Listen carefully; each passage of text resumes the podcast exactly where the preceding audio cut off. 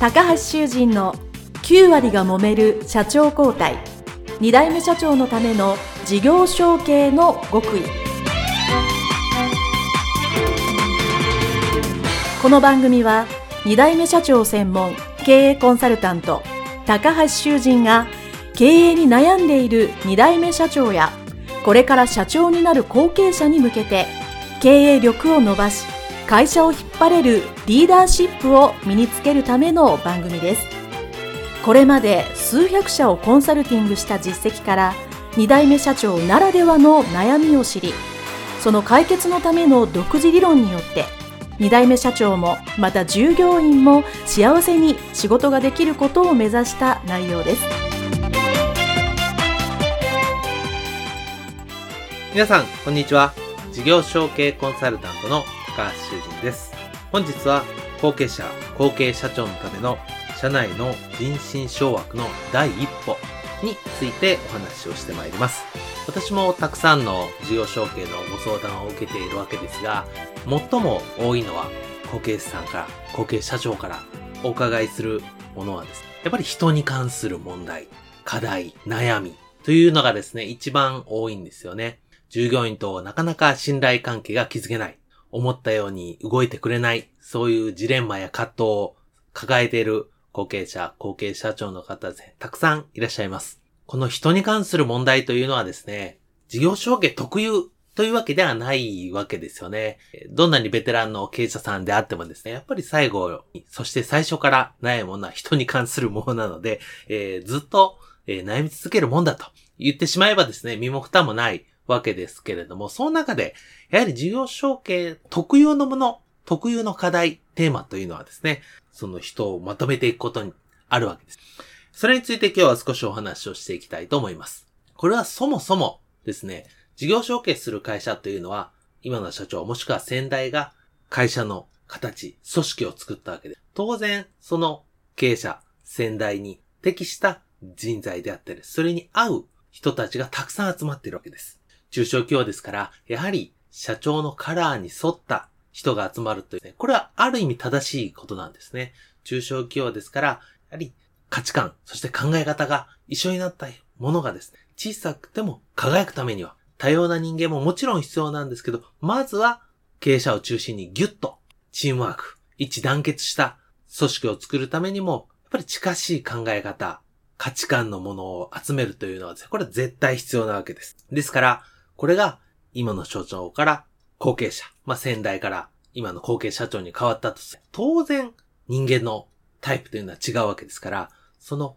率いてる、率いかなければならない社員さん、もしくは従業員さん、スタッフさんのですね、価値観やカラーと全く違うわけではないですけど、やはり少し違う。そうすると、なかなか思うように自分の価値観と一緒にして引っ張っていくのが難しいということになるわけですよね。だからといって極端に、じゃあ、自分の新しく思う会社の価値観ですね、後継者、後継社長の方が今の方を全員辞めさせて、全く自分に合うですね、新しい人材を得るかというとですね、それはまた極端にできないということになりますので、やはり今の人材をちゃんと率いていくために、我々後継者、後継社長を知っておかなければならない。人間の心の構造であったり、メンタルであったり、人が組織もしくは仕事として動く、そういう段階をですね、しておくことが大切だと思われます。今日はその第一歩をまずお話しますね。そもそもなんですけれども、人間というのはです、不安を感じると動けなくなる。というですね、これはあの、あの、本能的なものです。あるわけですね。そうすると、その人がですね、何か不安を感じてたらですね、やはり前向きに行動することはできないですよね。やはり人間として中小企業ですから、成果を出していかなければ、やはりいかないという状況で、やっぱり自分がモチベーション上がったり、前向きに行動しなければならない。その時にどうしても不安があったり、ネガティブなことを感じると、思ったように動けないですよね。能力が100のうちに50と30とぐらいしか出ないということがあります。ですから、まずこれをお聞きの後継者、後継社長の皆さんがですね、知っておいていただきたいことはですね、皆さんが経営者、社長、まあ、次の後継社長になった時はですね、基本的に顔には出さなくても、この社員さん、従業員さんはです、ね何かしら不安を必ず持っている、感じているということなんですね。ですから皆さんが最初にやるべきことは、不安を感じていることを拭い去って安心感を与えることです。この会社大丈夫なんだってやれそうなんだと、あ、自分はこのまま働けるんだ、大丈夫なんだと思わせるその安心感ですね。安心を感じさせること。これが何より重要です。この安心感、安心を感じることですね。これはもともと人間も動物ですから、えー、その昔、大昔はですね、やはりあの洞窟に住んでたり、えー、原始的な生活をしているときはですね、身の危険っていうのは感じるわけですよね。当然、えー、恐ろしい狼だったり、熊であったりというのがですね、襲われるかもしれません。そういう恐怖の中でですね、生きていたわけですから、やっぱり不安を感じると、やっぱこう、身構えるわけですよね。まあ、ただし現代ではですね、特にこの日本では、さ身体的恐怖を感じることはほとんどありません。どちらかというと、精神的な不安とか恐れを感じることがあるわけですね。で、その精神的な不安、恐れは何かというと、やはり、これまでその会社で長く働いていた方であればあるほど、自分はこうだ、こういう仕事をするんだ、こうしようというふうに考えがあるわけです。で、それをそのままずっとやってきたのをですね、10年、20年やってきたことを、今日も明日も明後日も1年後もこういう風にやっていきたいなっていう風に考えてるわけです。で、それがそのままできれば安心なわけ。でもそれができないんじゃないかと思うところに不安を感じるわけです。実際まだ何も起こってなくてもですよ。実際何も起こってなくても不安を感じてるわけです。ですから、これは心理学でいう安定化思考なんですけど、人間はやはり今のままずっといいというのをですね、常に思っている。ですから、後継者、後継社長の方はですね、まず最初に言うのは、まずは今のまま。で、皆さんの感じている不安を拭い去るために、一年は今のままと全く同じ形でやりましょうということをですね、まず言うことが大切なわけですよね。